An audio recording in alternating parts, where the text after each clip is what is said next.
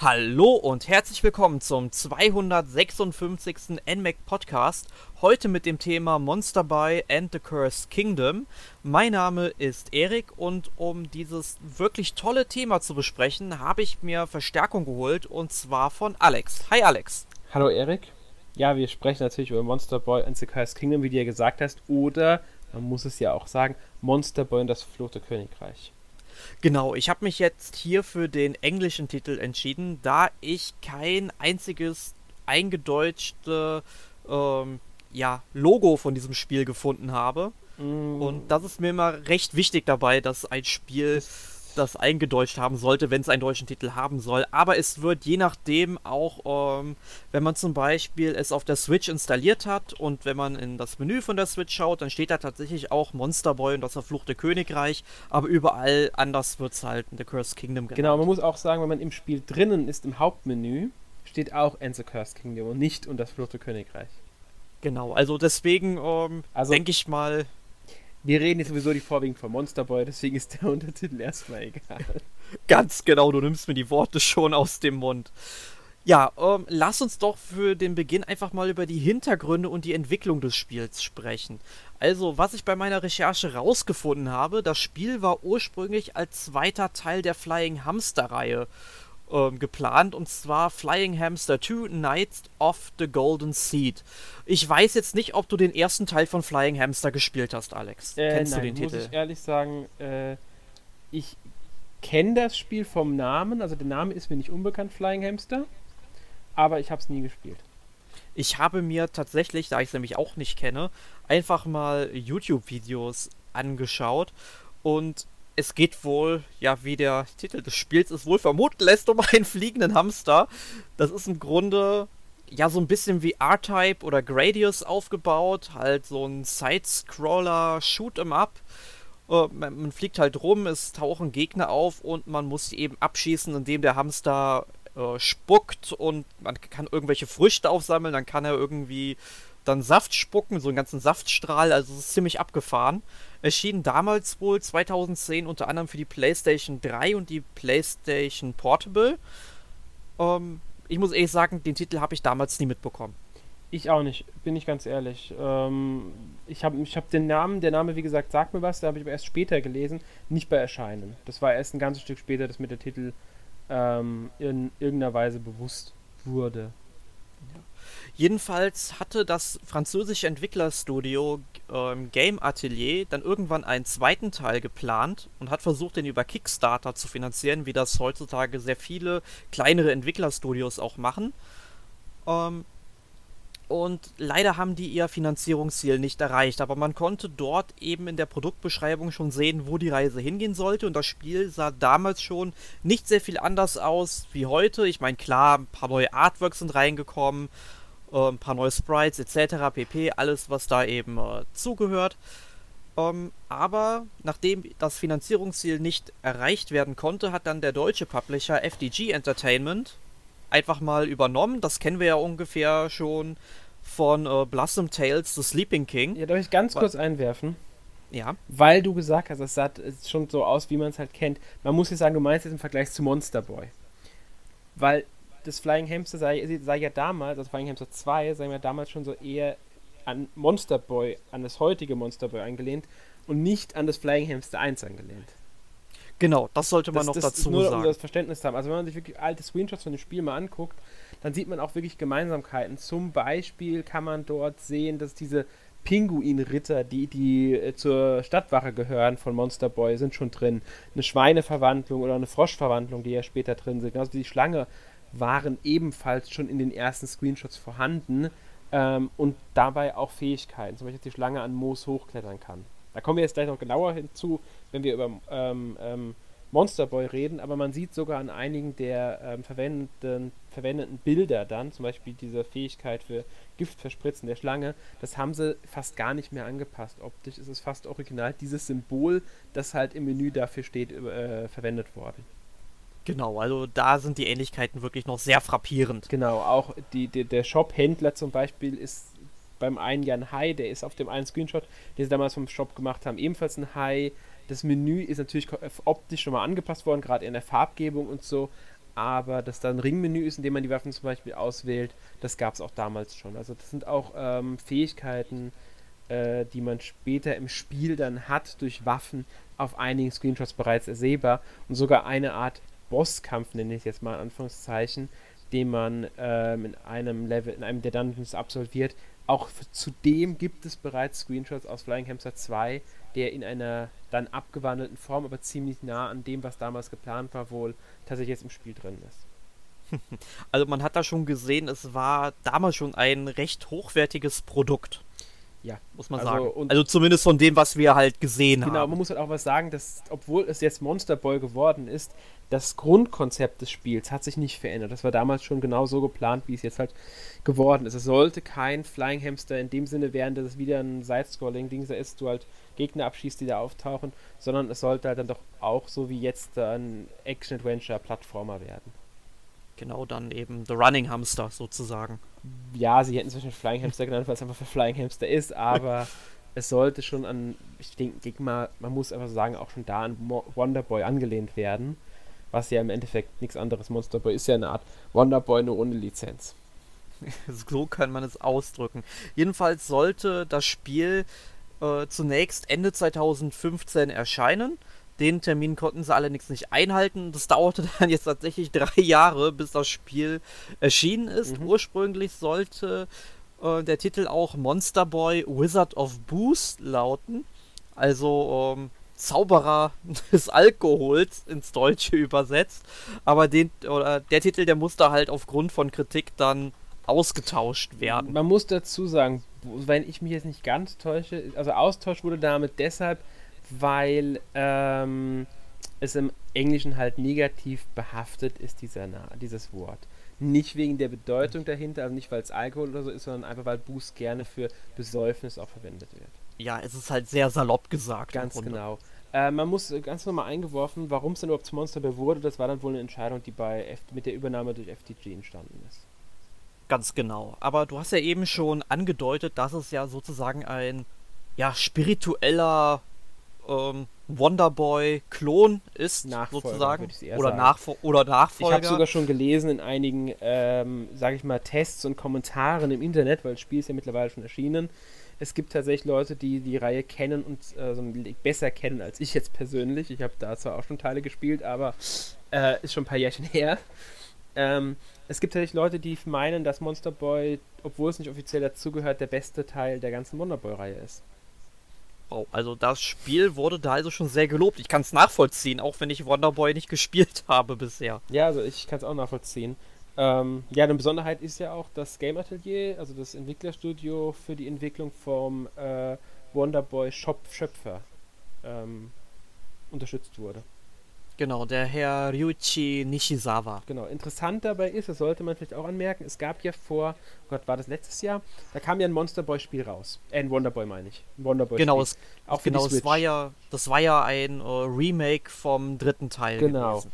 Und da hat er auch mitgewirkt gehabt. Eben, da hat er eben auch die Leute unterstützt. Genau.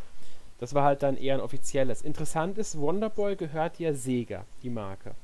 Mhm. Sie hatten halt für Monster Boy jetzt keine offizielle Sega-Lizenz, okay, aber in Amerika, nur in den USA muss man sagen, ähm, erscheint eine Retail-Version von Monster Boy and the Cursed Kingdom. Genau, und Publisher ist Sega. Ganz genau, und das ist halt schon irgendwie lustig. ja, irgendwie schon, aber ich denke mal, die Leute von Sega haben erkannt, das Spiel ähm, ist halt so spirituell mit ihrer Wonderboy-Reihe verknüpft und haben sich gedacht, ja gut, dann publishen wir es eben. Ja, das wird nicht nur, das, das, wird auch noch ganz andere Gründe haben, weil ähm, man muss aber so sagen, es ist ja auch immer irgendwo die Überlegung, uns gefällt das Spiel, uns hat das Spiel überzeugt, wer weiß, wie das zustande kam. Ihnen wurde das Spiel vorgestellt, sie haben gesagt, das, das Spiel interessiert uns, das Spiel überzeugt uns, also ähm, unterstützen wir euch dabei oder so. Kann ja ganz verschiedene Gründe haben, muss ja nicht zwingend nur deshalb sein. Natürlich passt es de deshalb nochmal besonders gut, aber ja. Ja, aber jetzt haben wir sehr viel über die Hintergründe und die Entwicklung des Spiels äh, gesprochen. Der Titel ist mittlerweile da, wir haben ihn beide gespielt. Ähm, was kannst du denn zur Story sagen? Wie ist das Spiel aufgebaut, Alex? Ähm, man muss sagen, das Spiel ist sehr klassisch aufgebaut. Also es ist, äh, die Story ist nicht sonderlich, sage ich jetzt mal, ähm, ja, tiefgründig. Sie ist halt einfach gehalten, so wie man es in so einem Spiel gewohnt ist. Ähm, Onkel, äh, also Jin, das ist der Held. Äh, typisches, äh, würde ich aber sagen, Design für so ein Spiel, blauhaariger Typ halt. Äh, ist es stärker an Anime-Look angelehnt. Man muss sagen, das Spiel wurde ja schon mal überarbeitet grafisch. Es hat ja früher, ähm, ich glaube, noch auf 3D-Modelle äh, gesetzt und wurde jetzt in, dann in 2D-Sprites umgemodelt nochmal. Mhm, ähm, ganz genau. Und da sind sie dann auch mal von Grafikstil ein bisschen stärker von westlichem Comic-Look zu, äh, ja, also zu östlichem Anime-Stil gewechselt. Nochmal stärker als es vorher war. Ähm, ja, und Jin sitzt halt da und angelt und dann taucht sein Onkel auf einem Fass auf und verzaubert die Bewohner von Monster World. Die Aufgabe von Jin ist es natürlich jetzt, den zu stoppen und ähm, herauszufinden, warum sein Onkel auf einmal so verrückt geworden ist und diese, woher er überhaupt den Zauberstab hat. Genau, der fliegt halt durch das ganze Reich, also Monster World, wie die Spielwelt heißt, mhm. und verzaubert eben die Bewohner, die anscheinend vorher alle Menschen waren und jetzt halt irgendwie, ja, humanoide Tiere sind. Ja, aber muss man dazu sagen, natürlich passend zu ihren Namen, weil Mystikatz wird natürlich so eine Katze und der, ähm, ach, ich weiß gar nicht, wie die anderen heißen, die werden halt immer passend zu dem, was wie sie heißen. Das Tier werden sie auch. Ja, und, und ich glaube, der König heißt dann Leonidas. Ja, ich also, glaube auch. Und der ja. ist wahrscheinlich, also der ist dann halt ja entsprechend klar. Ja. Da kann man sich vorstellen. Äh, ganz kurz noch angemerkt zu Monster World, das ist auch sehr interessant, weil das erste Wonder Boy hieß Wonder Boy in äh, Monster World. Und dann ja. gab es noch Wonder Boy in Monster Land. Ja, also da hat man sich dann auch wieder etwas abgeguckt. Ja, auch in der, äh, in der Spielwelt gibt es auch Hinweise. Wenn man sich die Kirche mal genau anguckt und die Fenster der Kirche in der Stadt, in die, also in die man da kommt, und sich mal die Figuren auf den Fenstern anschaut, dann sollte man vielleicht mal einen Vergleich zu den Wonderboy-Spielen ziehen. Oh, da ich die ja nicht gespielt habe, ist mir das nicht aufgefallen, aber ich will zumindest mal ein, zwei Titel der Reihe mal nachholen. Mhm. Vielleicht vergleiche ich das Ganze dann nochmal. Ja, also du, du, man, man sieht schon die Ähnlichkeit, zumindest im Design. Äh, okay, aber gut, wir kommen zu, zur Story zurück. Ähm, man muss halt sagen, es ist nicht sonderlich ähm, ja, hochtrabend jetzt. Natürlich entwickelt sich da noch ein bisschen mehr daraus aus dem ganzen Ding, was wir jetzt nicht spoilern wollen.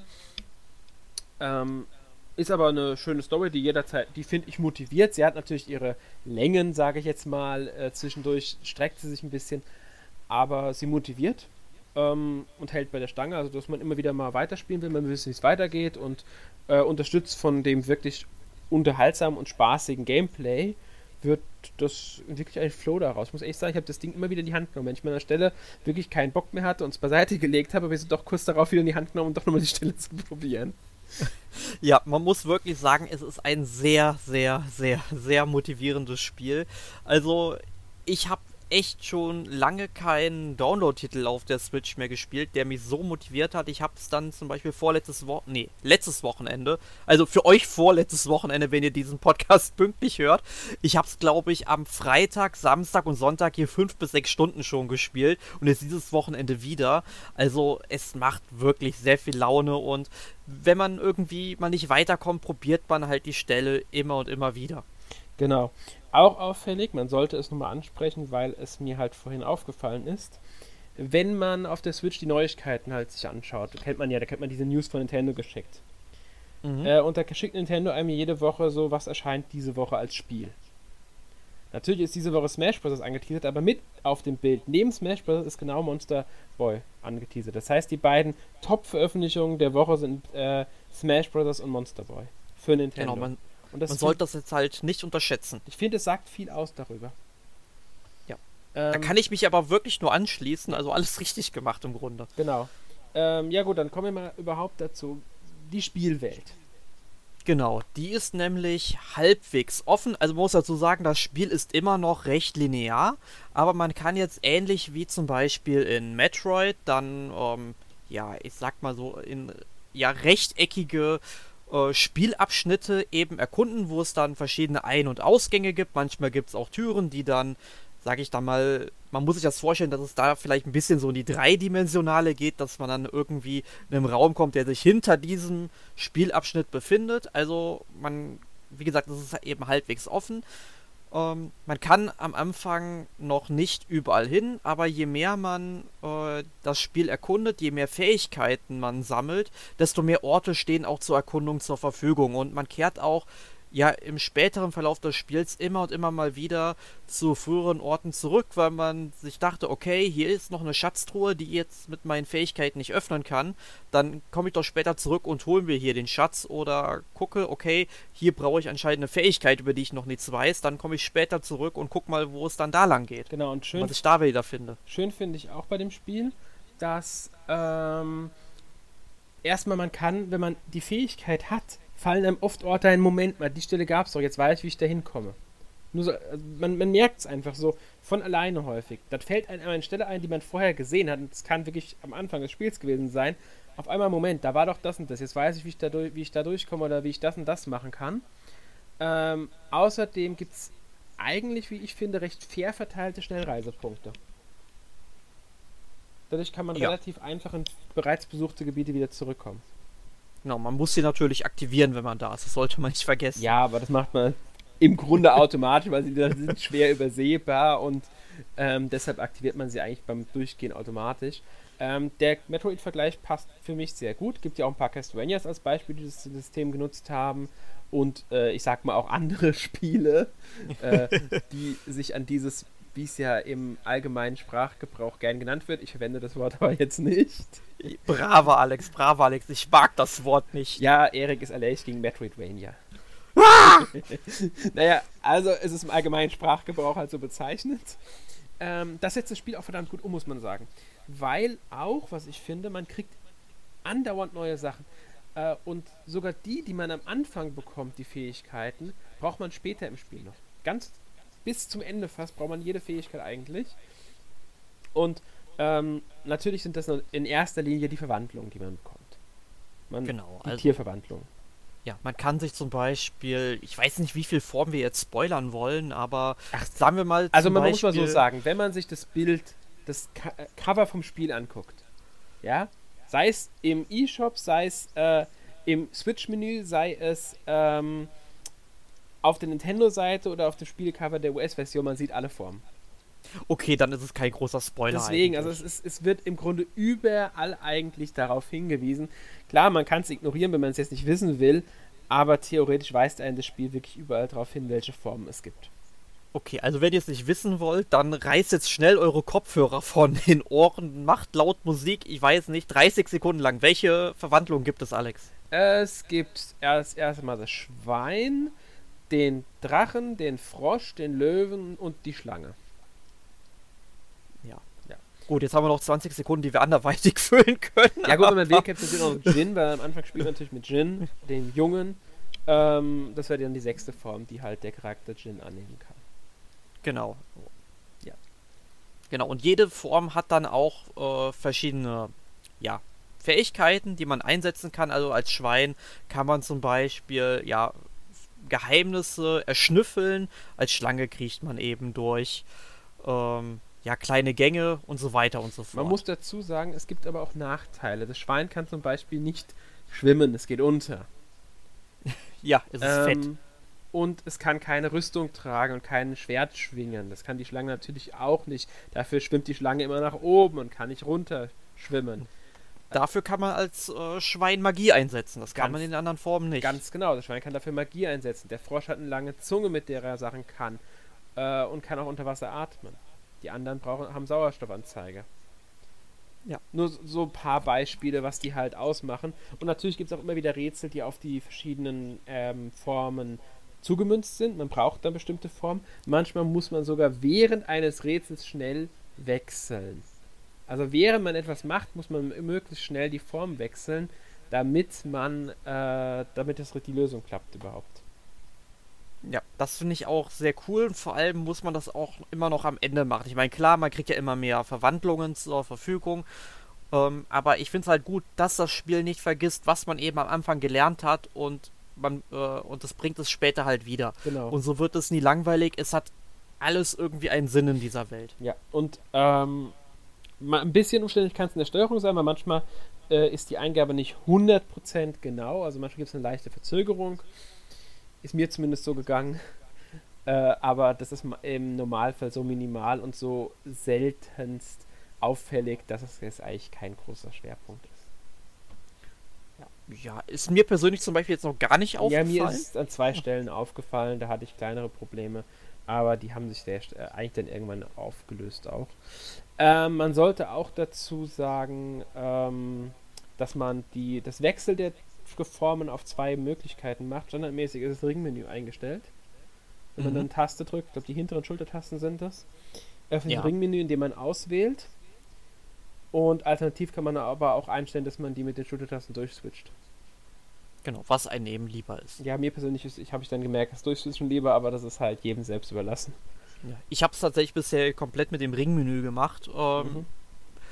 Ich weiß nicht, ob mir die andere Form besser gefällt oder gleich gefällt, aber es ist auf jeden Fall eine gute Alternative. Im Endeffekt was, ist der Unterschied äh, nicht sehr groß, muss man sagen. Ja.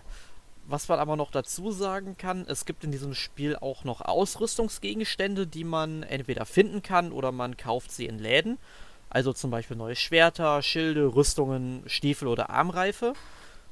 Ähm, und ein paar der Formen, das muss halt sagen, also das Schwein, wie gesagt, es kann keine Ausrüstung tragen. Die Schlange ist halt wirklich eine Schlange, die kann auch keine Ausrüstung tragen.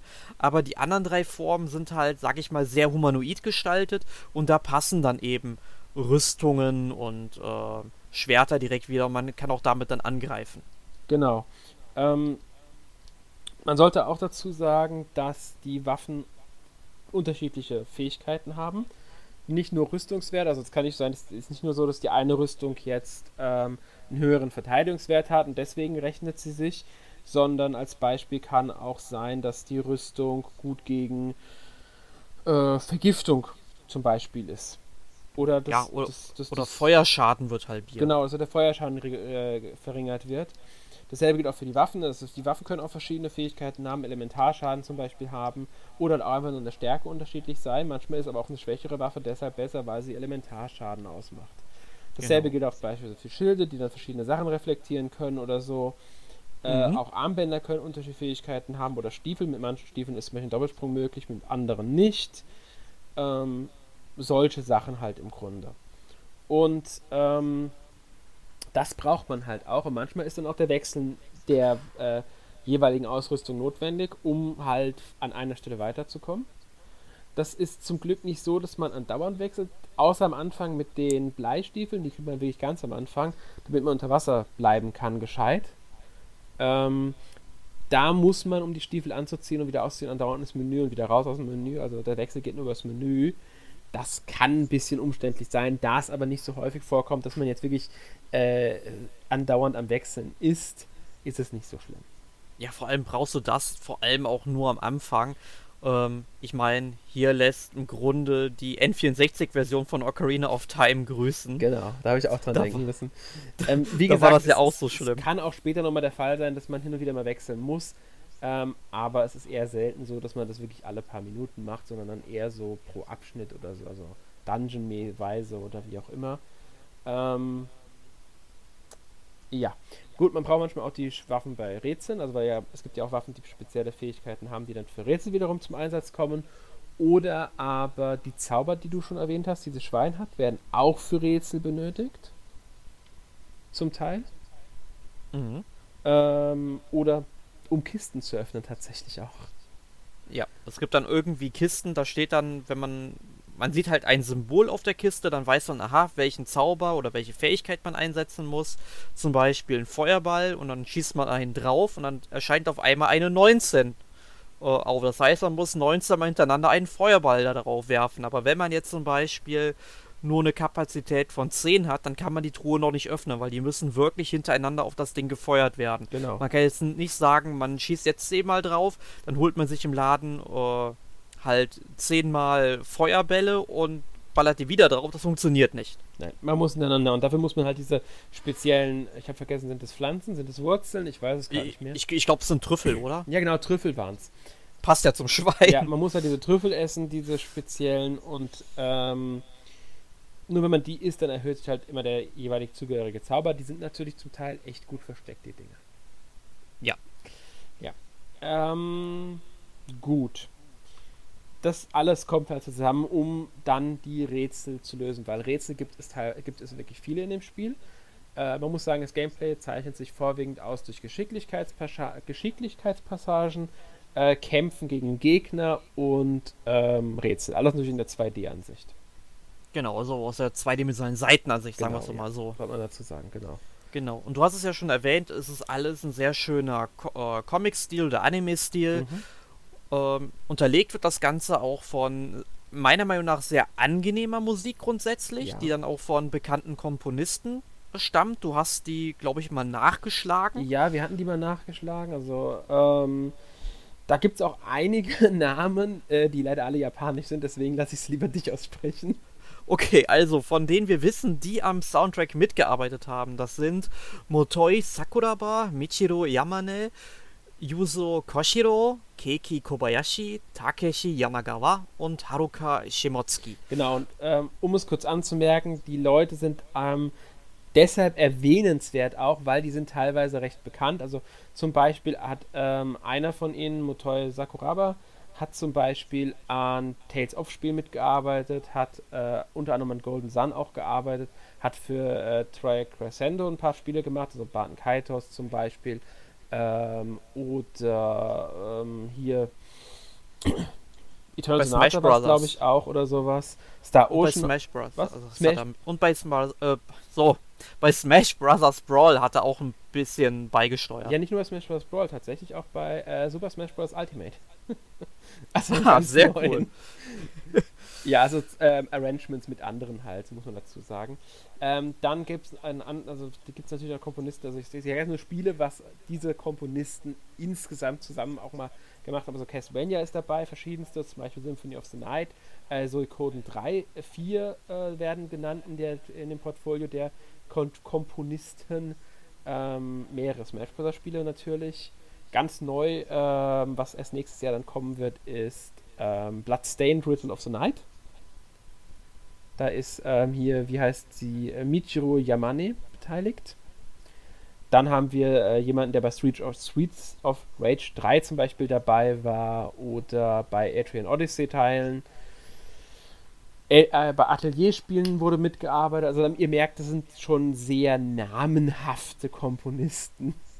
Genau, und die auch für sehr berühmte Spiele äh, die Musik beigesteuert haben. Ganz genau. Und ähm, die sind hier halt jetzt auch alle beteiligt, haben dann ähm, halt verschiedene, ja, auch, man muss auch sagen, neu arrangierte Musik gemacht von Spielen, äh, von Titeln, die in der Wonderboy-Reihe äh, bereits halb in, in einer gewissen Variante vorkamen.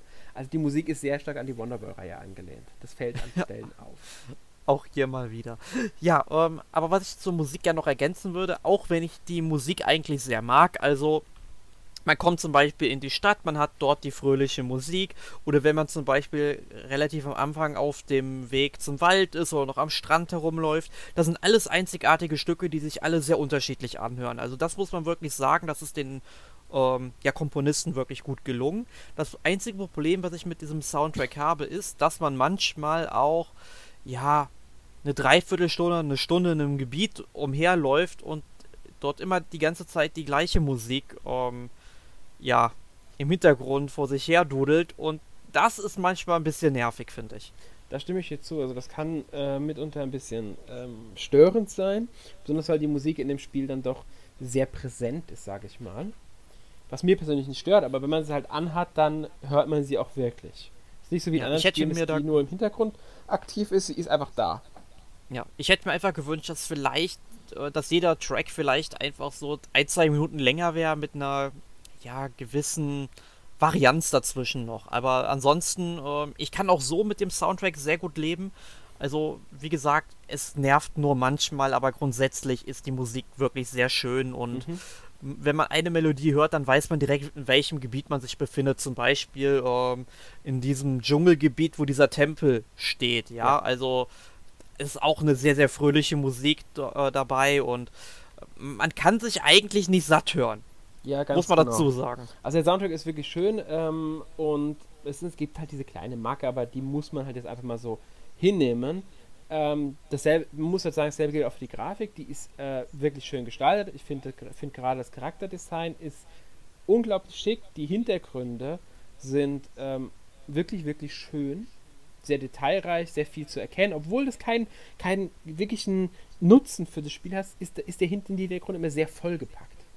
Ja, äh, jein, also manchmal hat der Hintergrund schon einen Nutzen. Es gibt ja tatsächlich ähnlich wie zum Beispiel im Paper Mario ähm, Momente, wo man auch so durch eine Sprungfeder auf den Hintergrund kommt und dort vielleicht noch eine Schatztruhe findet. Ganz so. Das kommt zwar nicht sehr oft vor, mhm. aber ist auf jeden Fall ein kleines, aber feines, verspieltes Element, was mir sehr gut gefällt. Ganz genau. Und, oder halt, dass der Hintergrund für ein Rätsel eingesetzt wird, gibt es tatsächlich auch. Wollte ich jetzt ja. auch noch, hätte ich jetzt auch noch gesagt als nächstes. Ähm, also diese Ausnahmen gibt es. Ähm, ich finde auch die Gegner sehr schön designt, die sind sehr abwechslungsreich, äh, sehr, sehr schön gestaltet und so. Äh, genauso auch die Bewohner der Stadt ein bisschen schade ist, dass die Animationen der äh, NPCs, ja, sag ich mal, einfacher ausfallen als das beim äh, bei Jin selbst.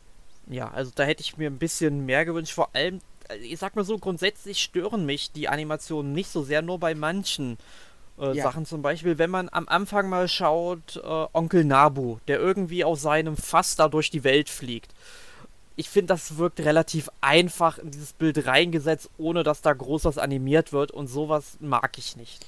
Genau, sowas, sowas fällt halt auf. Man muss sagen, es ist schon ein, äh, ich nenne es jetzt mal Meckern auf einem relativ hohen Niveau. Ja, ist es auch, auf kann ich Stelle, dir zustimmen. Weil es sind wirklich Minimalsachen, die eigentlich dem, dem gesamten Stil nicht, nicht schaden. Man muss auch mal sagen, jetzt beispielsweise im ersten Bosskampf, äh, ist es sogar so, weil das hat mit Wasser zu tun und so, da sind sogar Wassertropfen vorne am Bildschirm dran, wenn man mal genau hinguckt, beim, im ersten Moment. Mhm. Weil, also man kann es ja sagen, da kommt halt so eine. Ich denke mal, den ersten Boss kann man ruhig spoilern, oder? Ja, das diesen, mein, meinst halt diesen Riesenkran, genau. oder? Wenn der halt rauskommt, spritzt halt Wasser und das ist halt, es sieht halt schon sehr schick aus. Ähm, ich muss sagen, ich fand die Bosskämpfe allgemein eigentlich recht cool gemacht. Ja, also ich muss auch wirklich sagen, man muss bei jedem Bosskampf grundsätzlich was anderes ja. machen. Und äh, man muss halt meistens immer die Fähigkeiten, die man irgendwie jetzt neu erlernt hat, auch dabei einsetzen. Mhm. Ähm, aber es gibt da unglaublich viele Varianten. Manchmal gibt es auch eine Möglichkeit, wo man, ähm, sag ich mal, den Bildschirm drehen muss. An einer anderen Stelle muss man dann ähm, den Gegner anrempeln oder solche Geschichten. Also genau. da ist genau. schon viel dabei. Also sie haben sehr viele verschiedene Varianten ähm, im Spiel drinnen tatsächlich ähm, Möglichkeiten, die einem den Bosskampf natürlich vereinfacht, wenn man richtig handelt. Trotzdem könnte man den Bosskampf auch ohne dieses richtige Handeln tatsächlich sogar irgendwie schaffen, auch wenn man dann stundenlang für braucht.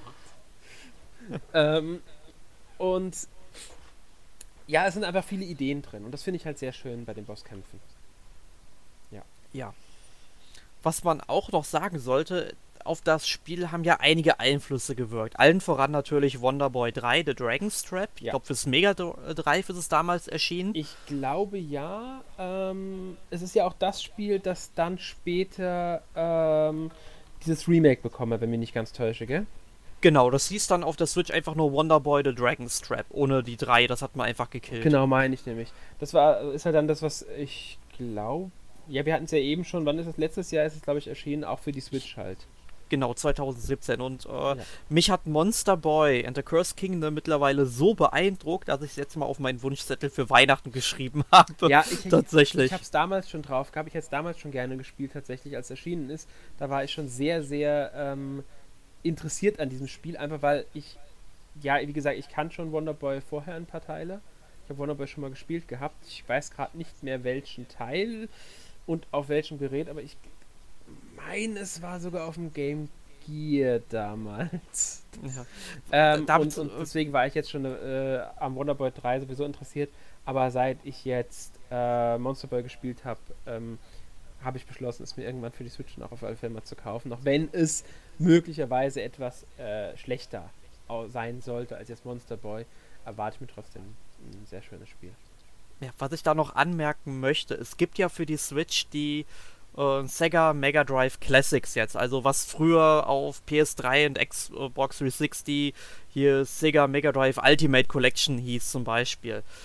Ähm, und diese ähm, Version, also ich sag mal so, äh, die Sega Mega Drive Classics, die gab es jetzt auch schon für die PS4 und die Xbox One. Die sind vor einem halben Jahr erschienen ungefähr. Mhm. Ähm, und da war Wonderboy 3 The Dragon's Trap tatsächlich noch dabei. Und die Version fehlt auf der Switch. Und Sega kommuniziert nicht warum. Ja gut, das dürfte eigentlich ziemlich klar sein, warum. Weil Ja, es das gut. Remake gibt halt. Aber das Remake gibt's doch auch für die anderen, gibt's doch auch für PS4 und Xbox One, oder nicht?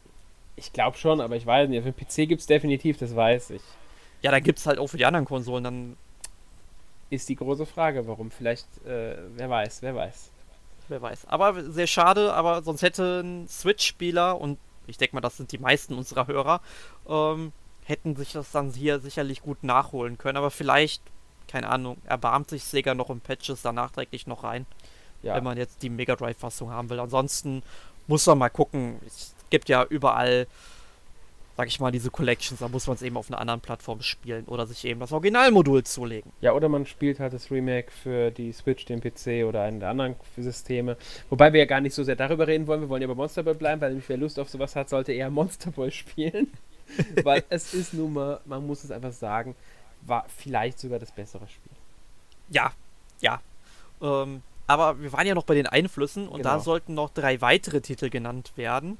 Zum Beispiel Castlevania 2, weil Castlevania 2 ja auch so eine halbwegs offene Welt hat. Also die ist ja, sag ich mal, schon wesentlich anders gewesen als zum Beispiel noch im ersten Teil, wo es dann wirklich ein Level nach dem anderen war. Und bei Castlevania 2 waren die ganzen äh, Spielabschnitte in gewisser Form miteinander verknüpft. Das ist also im Grunde ähnlich wie jetzt in Monster Boy. Und ich denke mal, Castlevania 2 hat damals schon auf Wonder Boy gewirkt, genauso wie Metroid und Zelda 2, die Adventure of Link. Äh, ich überlege gerade, wie waren die Spiele beim Release verortet? Weil ich weiß gerade nicht mehr, welches Spiel von denen zuerst kam. Ja, ich, ich hatte tatsächlich nachgeguckt. Also ich glaube, Wonder Boy The Dragon's Trap war von 89, wenn ich mich richtig erinnere, und die anderen sind alle davor erschienen. Also äh, meinst du alle vor ähm, Castlevania oder? Das ist nämlich gerade, was ich überlege. Also ich. ich, ich Also den Wonder Namen Boy überlegen. ist von 89 und äh, Castlevania ist von 87. Genau, und ich mein Zelda ist von 86 und Metroid auch. Äh, Zelda ist von 87, allerdings ein paar Monate vor Castlevania. Und Metroid müsste von, wenn ich mich nicht ganz täusche, 86 sein. Genau, ich habe es gerade auch noch mal hier auf dem Schirm gehabt. Genau, es ist von 86, ja, genau, genau. Genau. Man Also muss man ja kann auch mehr oder weniger sagen, dass die ganzen Spiele sich halt auch gegenseitig irgendwo beeinflusst haben. Ja. Die sind halt alle doch sehr nah beieinander erschienen. Da hat man, merkt man halt schon, was damals dann auf einmal so ähm, Thema war für Artspiel. Wobei Zelda ja nochmal eine andere Richtung war, weil man hatte diese offene Welt gehabt und diese Level, die man betreten hat, die dann erst aus der 2D-Ansicht waren. In der offenen Welt war ja alles eher aus der Sicht obendrauf und so. Genau. Das war ja schon ein bisschen anders dann noch als die anderen Spiele. Deswegen würde ich jetzt gar nicht so krass da reinzählen. Ich würde tatsächlich eher wirklich Wonder Boy, Metroid und Castlevania nennen. Wobei Castlevania, Metroid ja auf Wonder Boy 3 schon so einen starken Einfluss hatten. Deswegen, ja. ja. Gut, aber man sieht halt, dass in diesem Spiel wirklich man sich auf liebevolle Titel zurückbesinnt hat und das merkt man dem Titel eigentlich an jeder Stelle an. ja. Es ist halt ein wirklich, ähm, muss einfach so sagen, äh, damit komme ich schon ein bisschen in mein Fazit rein.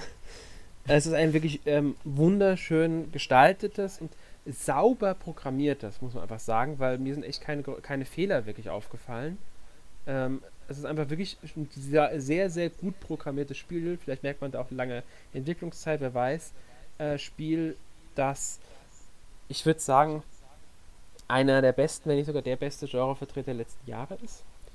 Und es verdient hat, auf der Switch und auch auf den anderen Konsolensystemen einfach Aufmerksamkeit zu bekommen. Ich bin, ich bin wirklich froh, dass äh, FDG da eingesprungen ist und sich äh, da äh, den also Game Atelier unterstützt hat, weil dieses Spiel hat es einfach verdient, erscheinen zu dürfen. Und es wäre schade, wenn es nicht erschienen wäre, weil es ist einfach eine ja, es ist eine Perle. Es ist wirklich eine, es ist, es ist einfach ein, äh, eine der, so, ein- so ein richtiger Geheimtipp, muss ich jetzt fast sagen, wobei ich es fast schon nicht mehr als Geheimtipp bezeichnen will, weil es ja überall so gut ankommt. Ich hoffe, dass die Spieler das auch so wahrnehmen werden und honorieren, weil das Spiel, das Spiel hat es einfach verdient. Ja, also ich schließe mich dir, wenn man so will, deinem Fazit, könnte man ja eigentlich schon sagen. Ja, genau, das ist mein Fazit eigentlich schon. Ja, also äh, ich kann mich deinem Fazit eigentlich komplett anschließen. Mir hat das Spiel sehr, sehr viel Spaß gemacht und ich spiele den Titel sicherlich irgendwann noch einmal und ich hoffe sehr, dass auch jeder Spieler da draußen, die solche Spiele mögen, dem Titel eine Chance geben und ihn regelrecht genießen werden und das auch honorieren werden. Denn ich würde mich sehr freuen, wenn vielleicht irgendwann mal ein ja, Monster Boy 2 rauskommen würde. Ja, ich mich auch. Es wäre wirklich schön, wenn es wirklich ein Monster Boy 2 geben könnte oder zumindest einen geistigen Nachfolger dazu. Genau, muss ja nicht unbedingt dieselbe Welt sein, aber ein ähnlich strukturiertes Spiel würde mir schon sehr gefallen. Ja. Genau, schließe ich mich an. Gut, also unser Fazit ist wohl kaufen. Ja, definitiv. Gut, ähm, ja, es war super schön mit dir heute über Monster Boy and the Cursed Kingdom gesprochen zu haben.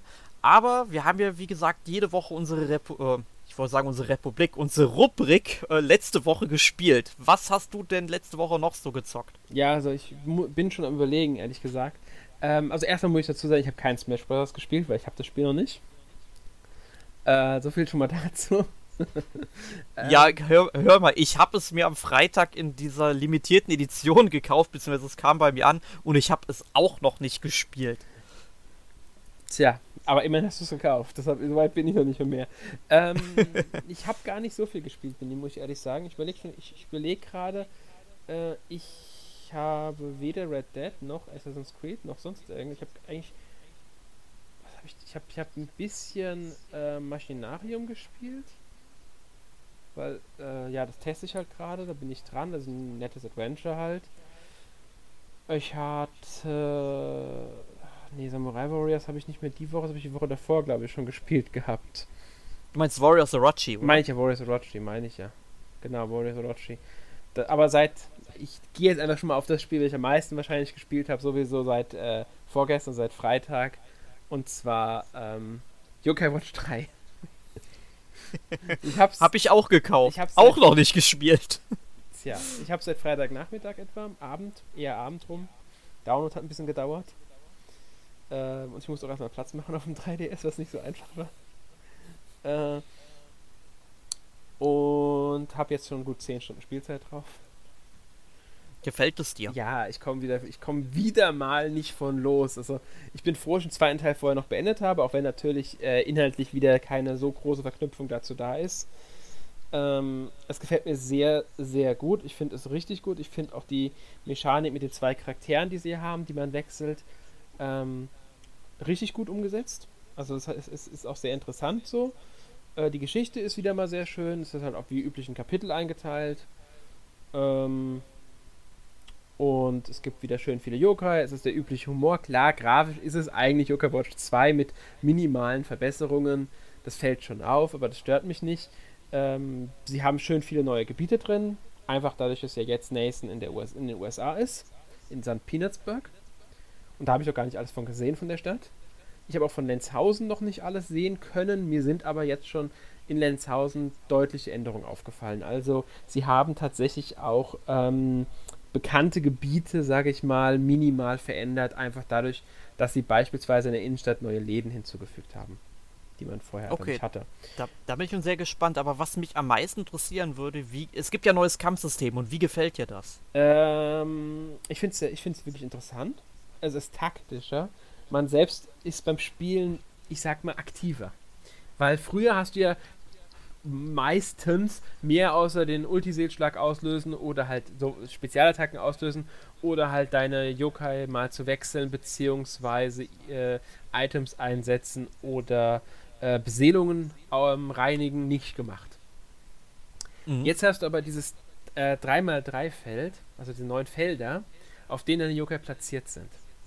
Und schon vor dem Kampf solltest du dir überlegen, wie platzierst du die. Du darfst natürlich nur drei Yokai platzieren, drei weitere hast du dabei, bleib also bei sechs. Du bist jetzt freier, du hast kein Rad mehr, das heißt, du drehst, wechselst nicht im Drehen, du kannst frei wechseln. Jeden Yokai gegen jeden, den du in der Reserve hast, einfach austauschen. Dadurch bist du natürlich flexibler in der Hinsicht. Aber die Platzierung auf dem Feld hat ähm, Einfluss, weil es sind natürlich drei Spalten und drei Reihen.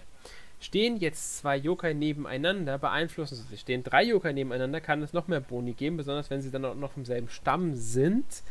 Ähm, steht ein Yokai in der vordersten Reihe, wird seine Attacke verstärkt. Steht er in der hintersten Reihe, wird seine, ich glaube, ich weiß nicht wie das heißt, diese Magieangriffe, die sie halt haben. Ich bin mir gerade nicht mehr sicher, wie diese Fähigkeiten heißen, verstärkt. Außerdem haben die äh, Ultiseelschläge verschiedene Felder, auf denen sie wirken. Zum Beispiel nur die vorderen beiden äh, Reihen oder nur die Spalte, die gegenüber von der liegt, auf der der jeweilige Yokai gerade steht. Yokai, die hinter einem anderen Yokai platziert sind, können nicht direkt angegriffen werden, weil der Yokai davor den beschützt. Als Beispiel.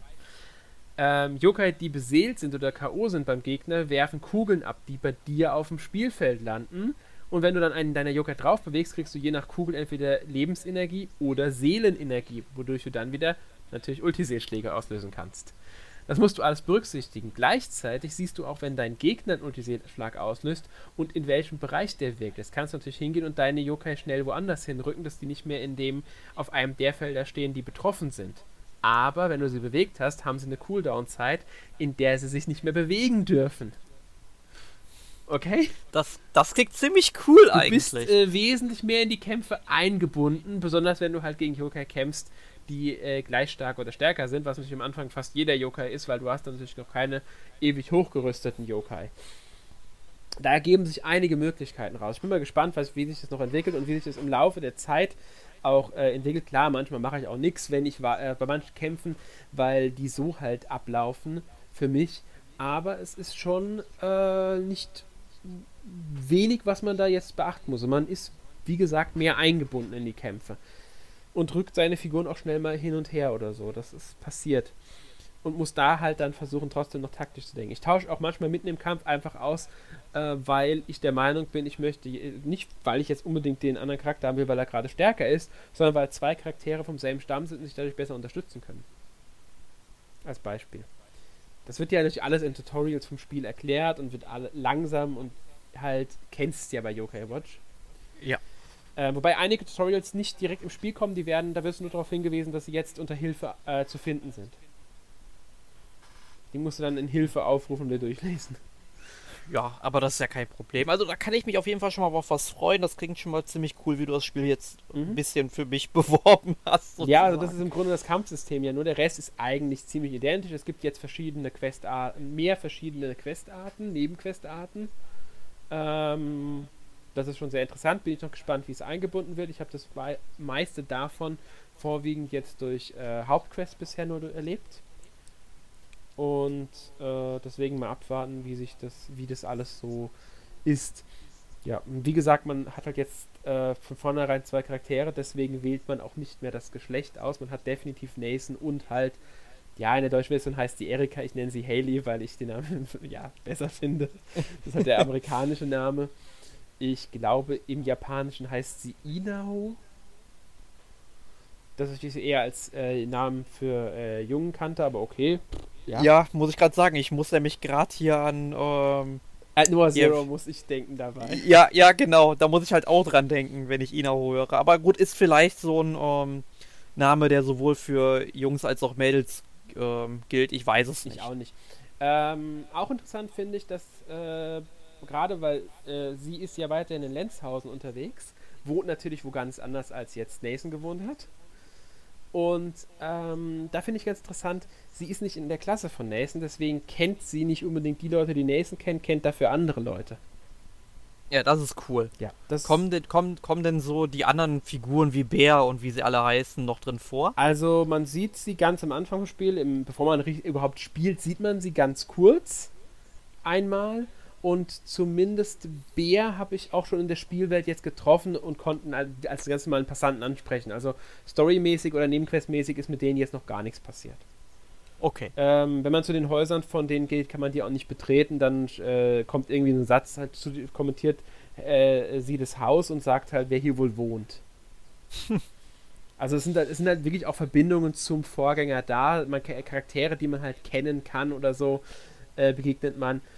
Ähm, eine Sache, die auch kein Spoiler in dem Sinne ist, weil sie im Intro schon vorkommt, sind äh, zwei sehr lustige neue Charaktere. Aber ich würde mal sagen, Ja. wir sollten bei Yokai Watch 3 am besten Genau. ähm, dann, dann mal drüber reden, wenn wir denn den Podcast dazu aufnehmen. Ja, das artet gerade schon ein bisschen aus, weil du bist richtig begeistert von dem Ja, Spiel. es ist halt Yokai Watch. Ich mag Yokai Watch halt einfach gerne und äh, es hat mich halt sofort wieder überzeugt. Wir wissen jetzt noch gar nicht genau, wann wir Yokai Watch aufzeichnen. Es kann gut sein, dass es sogar erst im Januar der Fall sein wird. Ja, also da müsst ihr euch noch ein bisschen gedulden und äh, da ich vermutlich den Podcast mit aufnehmen werde, muss es halt auch noch spielen vorher. Genau, und es, es muss halt auch passen von den Themen, die wir haben, weil wir haben natürlich mehrere Themen Und ähm, ja, da müssen wir halt dann gucken. Gut, aber bevor wir jetzt zu dem Thema für nächste Woche kommen, darfst du noch sagen, was du gezockt hast. Ja, liebend gern. Ähm, also natürlich Monster Boy habe ich einigermaßen viel gespielt noch. Ähm, dann habe ich ähm, Warriors Orochi 4 auf der PlayStation 4 gespielt.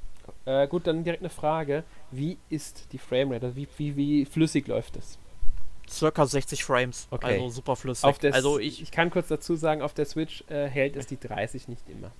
Ja, ich habe schon gesehen, dass es geht runter meistens auf 18 bis 24 oder so und äh, auf der PS4 läuft das wirklich immer, also in der Regel immer sehr flüssig. Ich hatte auch mal so ein, zwei Punkte, wo es vielleicht mal auf 50, 40 runtergang, aber mein Gott, das ist immer noch flüssig. Ähm, ich muss sagen, mir gefällt das eigentlich richtig gut. Das ist halt ein typisches Warriors-Spiel.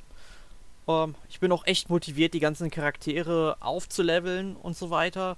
Ähm, aber muss halt sagen, ähm, was mir halt nicht so gut gefällt, ist aber glaube ich typisch für Warriors Orochi, dass halt alle drei Charaktere, die man, also man geht ja mit so einem Dreierteam in den Kampf rein, äh, in die Schlacht rein und wenn man die halt durchwechselt, dann wechselt man die eben an Ort und Stelle und das finde ich hebelt in gewisser Weise die Spielmechanik aus, weil es jetzt so einfach ist, in, innerhalb von äh, einer halben Minute irgendwie auf eine so hohe Trefferkombo zu kommen, von über 1000 Treffer und so weiter. Äh, und ich finde, das ist einfach in normalen Warriors-Spielen eigentlich nicht möglich. Und da hätte ich es besser gefunden, wenn die Charaktere ähnlich wie zum Beispiel in Samurai Warriors 4 dann wirklich unabhängig auf dem Schlachtfeld stehen und hier an verschiedenen Stellen kämpfen und man einfach durchwechseln kann. Ja. Das hat für mich einen wesentlich taktischeren Anspruch gehabt. Aber ansonsten gefällt mir jetzt auch Warriors Orochi 4 sehr gut. Ja, äh, ich war nicht 100% begeistert von, was nicht auch an der Technik lag, aber auch äh, an den, ich sag mal, mangelnden Abwechslung. Und zwar, du hast ja die Kampagne, aber was hast du sonst noch? Ja, gut, aber was hast du sonst in anderen Warriors-Spielen? Ja, ne? äh, in, ich sag mal, Hyrule Warriors hast du deutlich mehr, in Fire Emblem Warriors hast du mehr, deutlich mehr. Man muss ja auch auf dem System vergleichen. Da hast du natürlich dann noch die, die, die ganz anderen, neben der Kampagne hast du noch diese, ja, klassischen Karten, du weißt schon, diese, diese ja, ich weiß nicht, wie heißen die jetzt bei Zelda? Ist das der Legenden? Nee, Legendenmodus ist die Story. Ich, ich weiß es gar nicht mehr. Ich habe mich damit gar nicht mehr so viel mit beschäftigt. Ja, diesen, das solltest du, das ist mich äh, sau umfangreich alles noch. Da hast du noch viel, viel zu machen. Allein schon Herausforderungen fehlen. Und wo kriegst du Herausforderungen und Szenarien auf der Switch? Im E-Shop. Musst du extra als DLC kaufen. Herausforderungsmodus und Szenarien werden extra verkauft. Ja, das finde ich nicht so toll. Ja, ganz genau, das ist es eben. Und mir naja. fehlt halt die Abwechslung aus. Ich, ich will, wenn ich halt einfach nur mal auf eine, eine, einfache Schlacht machen will, ich muss eine der Schlachten der Story wieder spielen. Ich kann nicht einfach hingehen und sagen, ich spiele jetzt die Schlacht einfach nur aus Spa Spaß an der Freude als Herausforderung, um einen Highscore aufzustellen. Oder ich will eine Variation von einer Schlacht spielen, in der ich nur 300 Gegner besiegen muss, um zu gewinnen. Wie jetzt bei Zelda als Beispiel, weil äh, gibt es ja die, diese Missionsarten. Oder was weiß ich, einen bestimmten Gegner soll ich nur töten, habe halt ein eingeschränktes Kampffeld oder sowas fehlt mir alles. Muss ich ganz ehrlich sagen. Das fand ich ein bisschen schade bei dem Spiel. Ja. Ist natürlich Geschmackssache. Also, ansonsten das, was es machen soll, ne, von der Kampagne her, die Story ist jetzt, naja. Ja, komm, die Story, die ist doch wohl hier mega geil. Nein, ist sie natürlich nicht. Also, die muss man nicht streiten. Das ist ein Warriors-Spiel, man erwartet keine tolle Story. Ja, also hier, hier werden jetzt äh, im Grunde die Samurai mit chinesischen Kriegern und der griechischen Mythologie miteinander verknüpft. Also absoluter Blödsinn also man sozusagen. muss ganz grob so sagen, eigentlich war die Reihe abgeschlossen mit dem dritten Teil, aber weil Zeus die Kämpfe von den Samurai und den chinesischen Kriegern so toll fand, wirft er sie einfach wieder zusammen auf ein, in eine Welt und will sie äh, da gegeneinander antreten lassen und, und sich unterwerfen, mehr oder weniger. Ganz blöd gesagt, das ist die Story ja. Na gut, aber uh, lassen wir Warriors Orochi 4 mal den Titel sein. Ähm, dann habe ich gespielt die SNK 40th Anniversary Edition auf der Switch. Da haben wir ja dann bald den Test auf der Seite, wenn ich mich nicht ganz täusche. Ganz genau, da kommt der Test. Also ganz kurz, es ist halt eine Sammlung äh, von SNK-Titeln. Man könnte am Titel vielleicht glauben, dass dann wirklich äh, die ganze die ganzen 40 Jahre, dass man wirklich diesen ganzen Zeitraum mal abdeckt und einfach mal zeigt, was da von SNK gekommen ist. Äh, Fehlanzeige, da sind nur Spiele drauf, die zwischen 85 und 1990 erschienen sind. Halt in der Regel immer welche, ähm, halt hauptsächlich Arcade-Titel. Und die Arcade-Titel sind halt alle relativ gleich. Also Haupt irgendwie was abschießen, möglichst lange überleben, etc. pp. kennt man halt. Äh, technisch halt eigentlich okay, zumindest die Arcade-Fassung. Man kann auch immer zu diesen Konsolenfassungen wechseln. Was ich halt schade finde, es gibt zu den ganzen Titeln immer mehrere Konsolenfassungen. Aber auf diesem Spiel ist halt, sag ich mal, immer nur eine Konsolenfassung dabei und das Spiel verrät einem nicht wirklich, welche es denn nun ist. Ich meine, manchmal kann man das natürlich dann auch erkennen, wenn zum Beispiel äh, man Crystalis spielt. Gut, Crystalis ist sowieso ein reiner NES-Titel, aber da steht dann halt dann auch im, ähm, sag ich mal, wenn man es dann gestartet hat, ähm, einfach unten auch Copyright bei Nintendo und so, so, ein Gedöns, da kann man es halt dran erkennen, aber man muss halt sagen, die ist sehr abwechslungsarm, die Sammlung. Aber es ist, glaube ich, für. Ich weiß gar nicht, ob Crystalis damals in Europa erschienen ist. Ich glaube nicht.